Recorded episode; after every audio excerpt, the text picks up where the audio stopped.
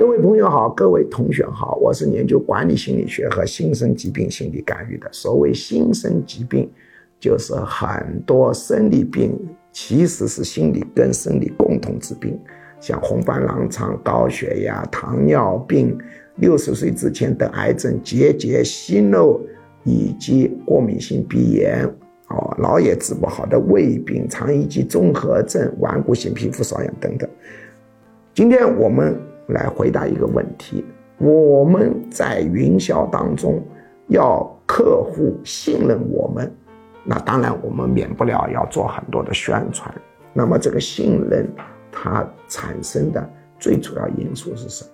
最主要因素就是熟悉产生信任感，所以需要各种媒体、各个频道、各个地方到处都出现你的声音、你的品牌、你的宣传。那么客户就容易相信。